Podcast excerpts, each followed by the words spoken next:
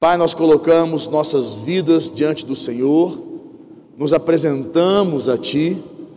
Eu te peço, meu Deus, que o Senhor possa ministrar em nossos corações,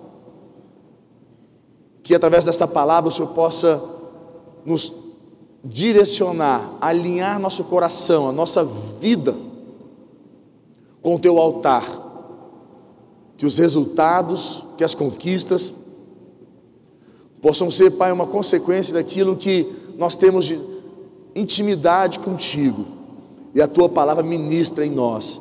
Aqueles que vieram aqui hoje precisando de um toque do teu espírito, Pai, meus irmãos que estão aqui de fora do Brasil, de, de Brasília, que estão em todo lugar aí ministrando, que o Senhor esteja ministrando em suas vidas, trazendo recursos, força, todos os dias, em nome de Jesus. Amém? Glória a Deus. Igreja. Abra comigo, o Bispo Rodovalho está ministrando sete semanas, ele nos incumbiu de uma missão de ministrar sete semanas, as sete conquistas da cruz de Cristo, e nós vamos ministrar essas sete semanas aqui na terça-feira, as sete conquistas da cruz de Cristo. E a primeira salvação é, que nós vamos ministrar é salvação, põe para nós aqui Colossenses capítulo 1, versículo 20, põe para mim. Colossenses capítulo 1, capítulo 1, versículo 20, e nós vamos ler aqui juntos. Vamos lá.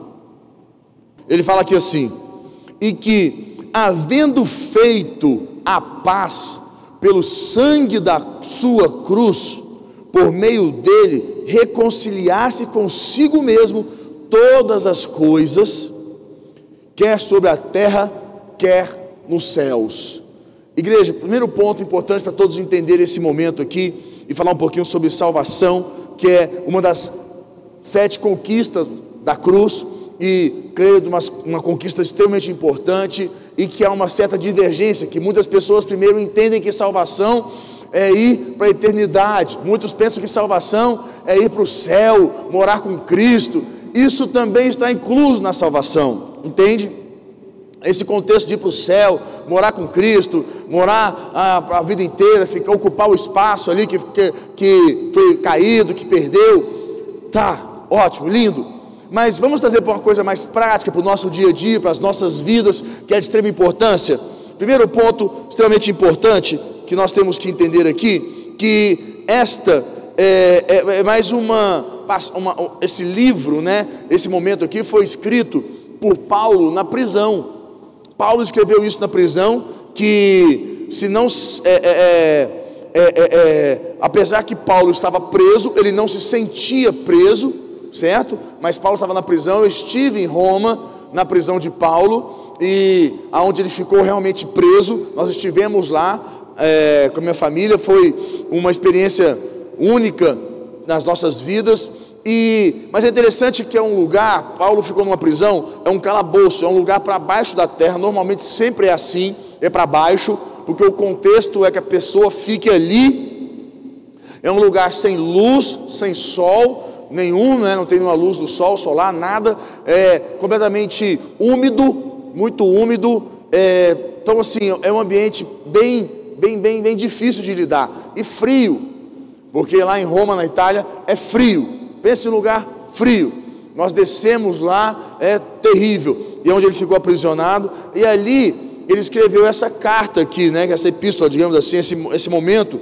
E é, apesar de estar prisioneiro, ele não era ele não estava preso. Somente não se, não se sente prisioneiro, porque quando você está em Cristo, você não tem a sensação de ser preso. Você não tem essa, essa, essa, essas cadeias, essas prisões elas não atormentam você, até por um, uma questão maior, é, como posso dizer para você, que muitas pessoas que é, não estão presas, mas são muito mais, é, estão muito mais presas do que aquele que não está preso, sabe? Como é que eu posso dizer para você? Eu vejo Cristo, Paulo que estava preso na cadeia, mas se sentia livre. A mente dele, o coração dele estava livre. Ele escreveu e ele fazer o mundo girar com, aquela, com tudo ali dentro daquela cadeia, e muitas pessoas que estão fora estão mais presas do que, do que quem está preso. Estão presas na murmuração, presos na reclamação, presos no pecado, presos nas suas é, é, é, mentiras, presos nas, nos seus erros, nas suas falhas. Pessoas estão muito mais presas do que Paulo estava naquele momento. E esse é o que ele quis dizer aqui e trouxe esse entendimento. E eu posso dizer para você que Paulo, embora ele preso, era livre, em Colossenses, que fala da, dessa supremacia né, de Cristo, da cruz de Cristo, ele traz esse entendimento para mim, para você aqui, dessa supremacia, é, esse método superior de Deus, que é o poder da cruz, de Cristo nas nossas vidas, mas tentando trazer um pouquinho aqui para o nosso contexto das nossas vidas. Quando você fala de salvação, quando se fala de salvação, é salvar ação, salva ação. Deus nos deu a salvação com um contexto, com uma intenção, como ele disse aqui no versículo 20, ele fala assim, vou ler novamente: e que, havendo feito a paz pelo sangue de sua, da sua cruz, por meio dele, reconciliasse consigo mesmo todas as coisas. O que que Deus é, fez por mim por você? Trouxe paz pela cruz. A salvação é trazer a paz pela cruz. E a reconciliação, ele fala da reconciliação dos nossos pecados, dos nossos erros. A palavra reconciliação é Deus nos reconciliou com, com é, Cristo nos reconciliou com Deus dos nossos pecados. E quando você pensa assim, ah, ah que legal, né? Nossa, que bom, Deus, é, Cristo nos reconciliou com, do pecado. Nossa, que bom. O que, que isso implica para mim para você? Que nós não estamos escravos, nós temos o direito de sermos livres. Se você fuma, se você bebe, se você é, é, é, é se você se prostitui, se você é, mente, se você murmura, se você reclama, se você tem muito sentimento, muito ódio no seu coração, amargura, se existe na tua vida algo que te aprisiona, e isso te impede de crescer, de ter é, é, promessas de Deus para se cumprir na sua vida, porque você precisa entender uma coisa muito séria o pecado que habita no homem bloqueia o homem de viver as promessas de Deus. Nenhuma promessa de Deus se cumpre na sua vida, porque o diabo toma o direito de roubar de você, de retê-la de você. Você não pode exigir um direito seu, porque o pecado te rouba, tira de você. E quando Cristo morreu na cruz, para nos reconciliar, quer dizer, eu tenho o direito de ser livre do meu pecado, para que eu possa exercer e exigir o meu direito sobre as promessas de Deus para a minha vida. Você tem um casamento arrebentado, tem uma promessa de Deus para o seu casamento? Você está com a vida financeira complicada, tem uma promessa de Deus para a sua vida financeira, tem uma promessa de Deus para a sua vida profissional, tem uma promessa de Deus para a sua empresa, existe uma promessa de Deus para cada área da tua vida, os teus filhos. Existe a promessa de Deus para que você que é casado possa ter a sua casa própria. Você sabia disso? Sabia que tem promessa de Deus para a sua vida, é, é, para a sua vida, para a sua habitação, para que você tenha a sua casa própria? É uma promessa de Deus. Quando Deus falou para o homem que ele iria se unir à sua esposa e faria o quê? Uma só carne com ela, ele teria o quê? A sua própria casa. Deus permitiu ao homem, são promessas de Deus para as nossas vidas, que nós só temos o direito a elas quando nós não somos escravos do pecado, ou que habita em nós, ou que tenazmente nos assedia. Sabia que o pecado tenazmente quer dizer, todo, a todo tempo o pecado está tentando nos assediar. Para quê? Para que a gente perca o direito à promessa. E quando, você não, quando a promessa não se cumpre, como é que você fica? Desanimado, desacreditado de Deus. A tua fé é mais por questões de ritual e não por uma questão de você viver a promessa. Você cumpre o ritual, vai para a igreja, vai na igreja, assiste o culto e vai embora. Mas você já não consegue mais crer na promessa, acreditar que ainda é possível, independente da sua idade, da sua condição financeira, do, da, da, da, sua da questão sua social, aonde você nasceu, como é que é seu cabelo, como é que é a cor dos seu, seu, seu, seus olhos, não importa, você acreditar que Deus tem promessas para você, e Ele vai liberar essas promessas a partir do momento que você se sente livre em Cristo, que a cruz de Cristo faz autoridade na tua vida, se faz presente na tua vida, as promessas de Deus se tornam um direito seu, mas você precisa se livrar, se reconciliar com Deus, que é abrir mão dos seus pecados, das suas falhas, dos seus erros, alinhar a sua rota com Cristo. E eu creio que hoje Deus está liberando aqui promessas que estavam paradas, travadas nos céus, porque você está decidindo alinhar teu coração com Ele em nome de Jesus.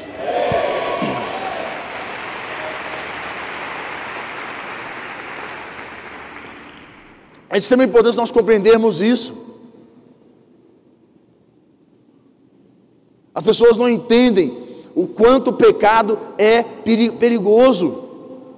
Eu tenho falado muitas pessoas têm negligenciado detalhes. As pessoas negligenciam. Ah, mentirinha, o que, que tem uma mentirinha? Que besta... Ah, o que, que tem? Só mentirinha. Ah, isso aqui não é nada não. Ah, eu só falei um palavrão ali, mas isso é besteira, isso é normal, todo mundo fala. Não, eu só tive uma atitudezinha errada lá no trabalho, fiz uns negocinhos errados lá, mas também isso faz parte, não é besteira. As pessoas negligenciam. Aprenda uma coisa: o diabo não brinca de ser, mas muitas pessoas têm brincado de ser crente. E você acha que existe pecadinho e pecadão? O meu pecadinho é insignificante perto do pecadão. Aprenda uma coisa: o diabo, para ele não importa o tamanho do seu pecado, para ele que importa é o tamanho da brecha. Pode ser o buraco de uma agulha, e pode ser o tamanho de uma fossa, não importa para ele o tamanho do buraco. Ele vai entrar e vai roubar você. Ele vai ocupar e vai tomar, começar a tomar e impedir você de viver promessas na sua vida. Só que hoje, em nome de Jesus, você vai alinhar essa rota e se existe algum demônio, alguma obra do mal, alguma obra de Satanás na tua vida, se existe pecado na tua vida, você vai limpar teu coração e Deus vai trazer promessas novas para você. Amém, igreja?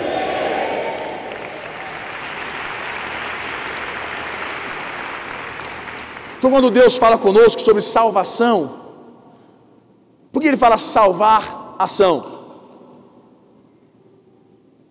Salvar a ação, tem que salvar a nossa ação. Salvar a nossa ação, de quem? De mim mesmo, porque eu cometo ações erradas, práticas erradas na minha vida, eu tomo caminhos de morte, salvar de, salvar de mim mesmo, eu preciso ser salvo de mim, e Cristo, o poder de Deus na minha vida, o poder da cruz na minha vida, me salva de mim quando Ele fala, que nós devemos tomar a nossa cruz, quer dizer, para nós nos salvarmos, a nossa, tomar a nossa responsabilidade, da nossa parte.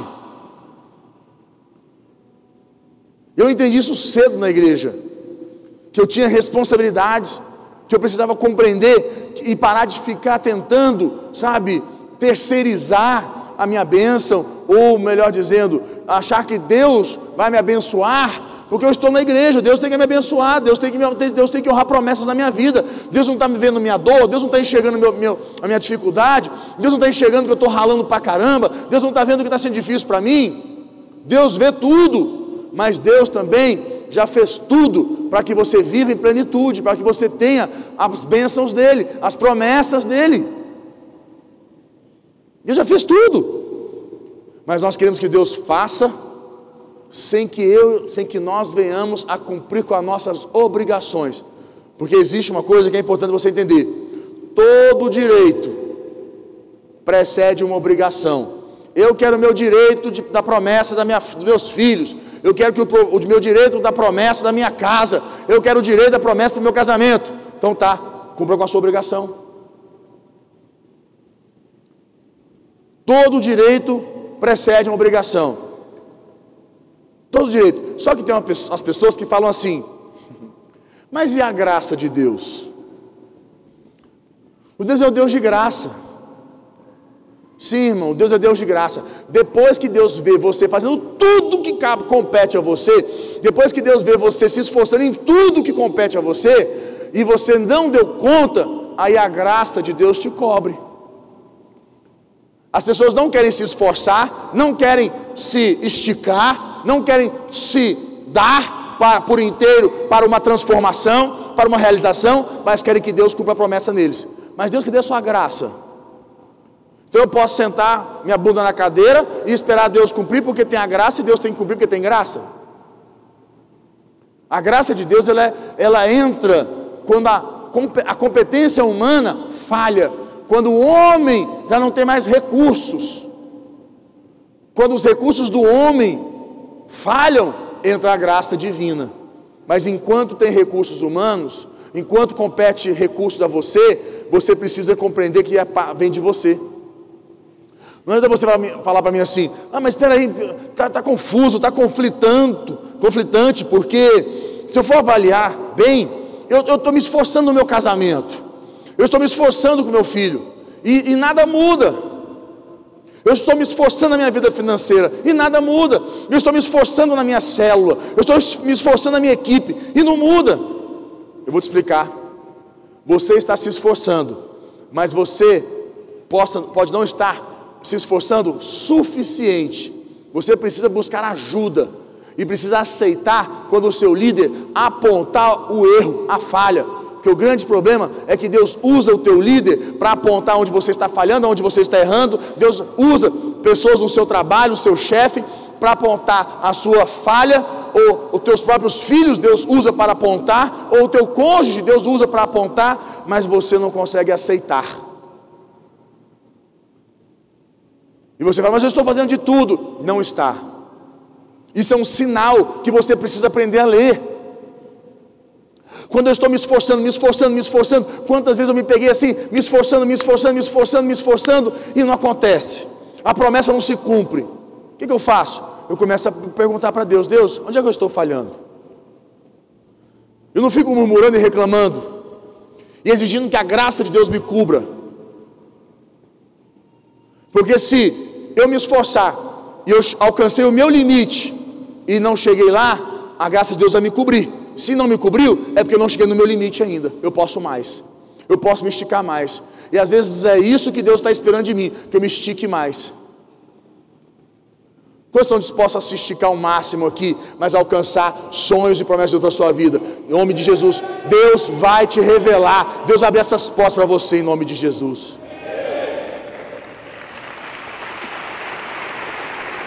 Então, quando fala para mim de salvação, quando fala para mim de salvação, eu entendo assim. Eu preciso me esforçar mais. São sinais que eu preciso entender que eu não cheguei, que falta, eu preciso romper mais, eu preciso me esticar mais.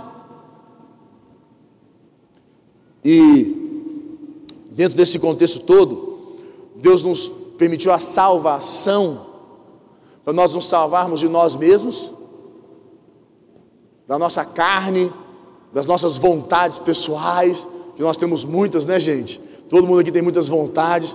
Deus nos permitiu salvação para nos salvar dos outros, de pessoas. E Deus também nos permitiu salvação para nós nos salvarmos das obras do inferno. A Bíblia diz que o diabo prepara para nós ciladas. Fala comigo, ciladas. A Bíblia diz que o diabo prepara para nós ciladas.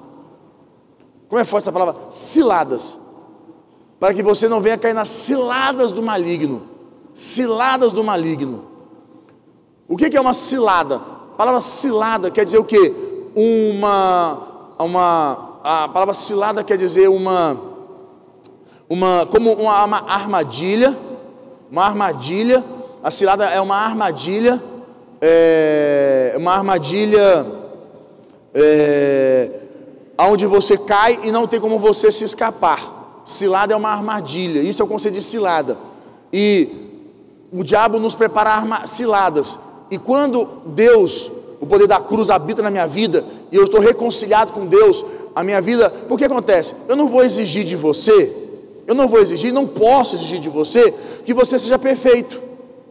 Não posso exigir que você é, seja perfeito, que você não tenha nenhum pecado. Porque acontece, nós somos pecadores, nós somos falhos, nós erramos. Mas eu posso exigir de você que você busque todos os dias santidade na sua vida. Eu posso exigir de você que você todos os dias você busque em Deus alinhar seu coração, a sua mente, alinhar o teu espírito, não permitir que o diabo coloque tentações e você caia, e você possa vencer a sua carne. E mais, e se você cair, se levante, porque Deus, Jesus morreu na cruz com este conceito. Dependente se você cair, levante-se. Levanta. Não fica caído não. Fica, ah, eu caí, perdi a glória de Deus, perdi tudo. Não. O sangue de Cristo na cruz nos reconciliou. Deus está vendo o teu esforço, está vendo, está enxergando isso, entende isso? Então você volta de volta para a sua posição e você continua firme com Deus. E dentro desse contexto que eu estou dizendo a você, que eu te explico aqui, que a cilada que o diabo arma para nós, quando nós temos salvação, salvação, Deus nos salvou, há uma voz, fala amigo, voz do Espírito. Fala mais forte, voz do Espírito quando o diabo arma ciladas para você, e você está alinhado com Deus, a voz do Espírito te livra de todas as ciladas. Por que, que Jesus falou: Eu preciso ir para que o Espírito venha? Para que Ele possa salvar, nos salvar, nos reconciliar e nos salvar, falar conosco, nos tirar das ciladas do maligno nas nossas vidas. E Deus está te dando isso hoje. Você está sendo livre hoje de ciladas na tua vida em nome de Jesus. E promessas de Deus vão se cumprir na tua vida hoje em nome de Jesus.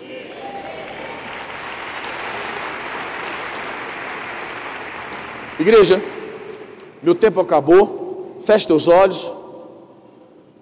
Feche teus olhos, curva tua cabeça. Eu quero orar com você.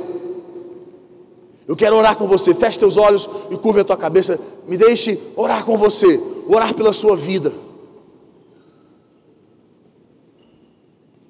Pai, em nome de Jesus,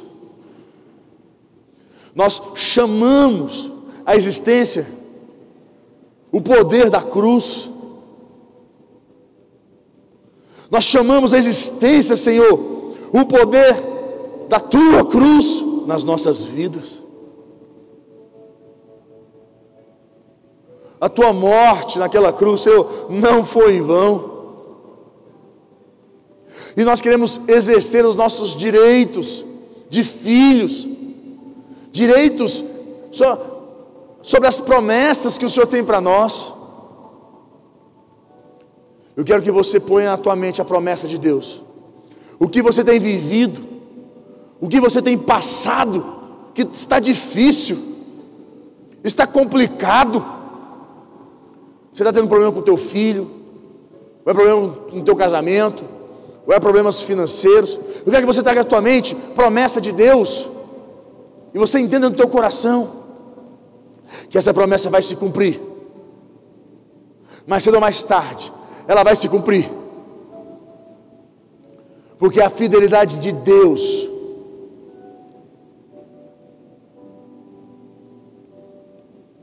vai se cumprir na tua vida mas você precisa estar alinhado. Porque quando Deus enviar o anjo dele para entregar a promessa na tua vida, meu irmão, quando Deus enviar o anjo dele, o diabo não vai ter direito de reter, porque você está com as suas obrigações em dia com Deus.